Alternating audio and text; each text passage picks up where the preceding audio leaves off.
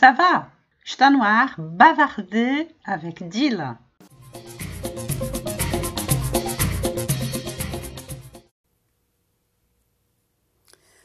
Hoje eu vou contar a história de um aluno que eu tive durante alguns anos. Eu tenho alguns alunos assim, né, que ficam comigo cinco, seis anos, porque a gente vira amigo e acaba que as aulas se transformam em conversas, em francês, naturalmente. Não era bem o caso desse aluno, mas não, é, isso é uma outra história. O que eu quero contar hoje é que ele estudava com um livro, texto e um caderno de exercício. E aí, um dia eu falei: é, pega aí o caderno de exercício que nós vamos trabalhar com ele hoje. E ele falou: Ah, não tenho não tenho mais, o, o caderno sumiu. Eu falei, sumiu? Como assim?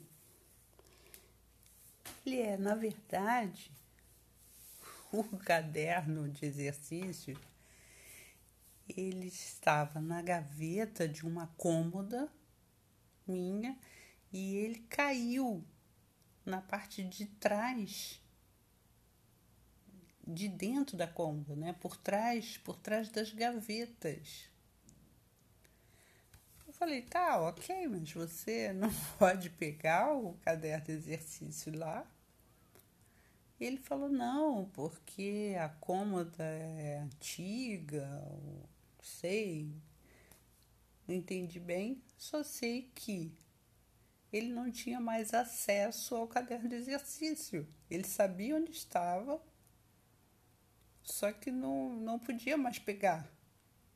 Ou seja, estava perdido para sempre é, esse caderno preso no cômodo dele.